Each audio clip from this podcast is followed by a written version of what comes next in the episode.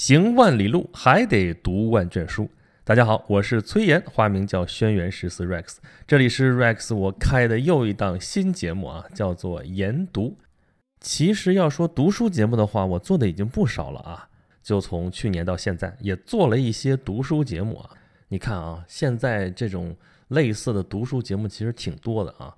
但是呢，这种模式我就要打一个问号啊，因为我在里面发现了几个问题啊，我说出来大家看看是不是这么回事儿。一个呢是格式化太严重啊，就是因为我也接触到过很多这样的公司啊、这样的这个平台啊、这样团队什么来找我讲本书啊什么的，但后来没法合作，为什么呢？一上来给我一表，说这书得照这个来拆，这就是一套完整的格式要求啊。开篇啊，怎么开场白？一共要三句话，三句话要说完了之后，马上下面该接什么，后边接什么，把这个书啊是分的支离破碎，看上去很精细，但是问题是每本书都是这样啊，这就叫模板。我说这这没法弄啊，这八股文啊，这个是啊，这不就是我们这个演讲录节目一开始就讲的工业化的一个问题吗？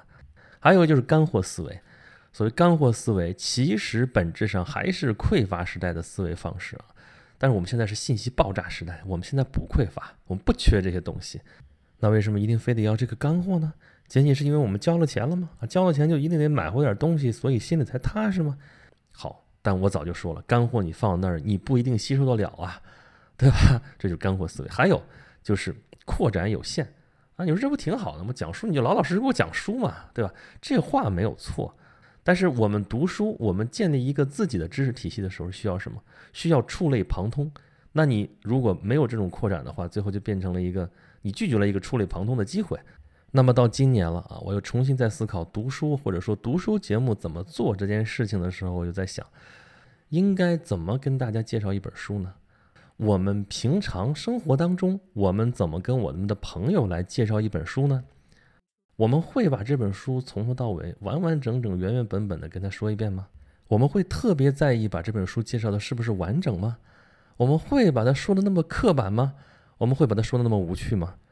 啊，那么我们是在什么情境之下来介绍呢？聊天儿啊，对吧？我们难道不是跟别人聊着聊着天，突然说：“哎，哥们儿，你看啊，我最近看了这么一本书，哎，可好了，太棒了，我来跟你说一说。”这不就开始说起来了吗？就开始聊起来这本书了吗？可能这。才是我们来跟大家聊一本书的正确打开方式吧。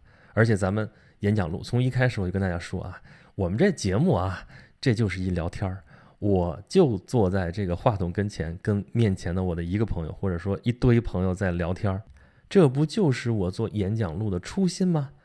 所以，我们这个节目研读就要这么来说：第一，咱们这个节目里边要读或者说要讲的所有的书。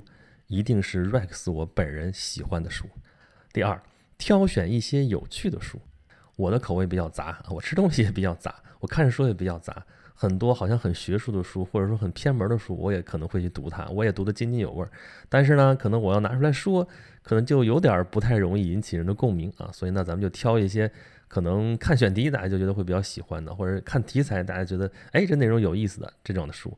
第三，我不一定完完整整的给大家介绍整本书的内容，我可能只从里边挑一些有趣的部分来给大家说。这些有趣的部分是最能够提起我们兴趣的部分，所以我们可能会摘一些东西来说。反而最后说，你说我讲了这些东西之后，是不是把这本书全部涵盖了，全部面面俱到了？不一定。而且还有第四点，就是我可能会说一些书里面没有的内容，这就是我说的要有扩展。我说到这本书里边的一个内容的时候，我想到了另外一个东西，那个东西更有意思，我们就不妨就岔出去，我们说一说。当然，最后我们可能还会收得回来啊。但是我们这讲的东西已经不完全局限在书里边了啊，所以这就是你们即将要听到的研读啊。每一本书也不拘泥于说就讲一期啊，好书咱们可以多讲几期。这样的话呢，一个礼拜可能有个一两期的节目，你听上一年，估计也能有个几十本书了啊。这些书。啊，我还是我的观点，我说的挺热闹。如果大家觉得真觉得好的话，有功夫还是要自己读。好了，废话不多说，咱们尽快开始，让我们一头扎进树的海洋里去吧。从下期开始，我们的研读正式上路。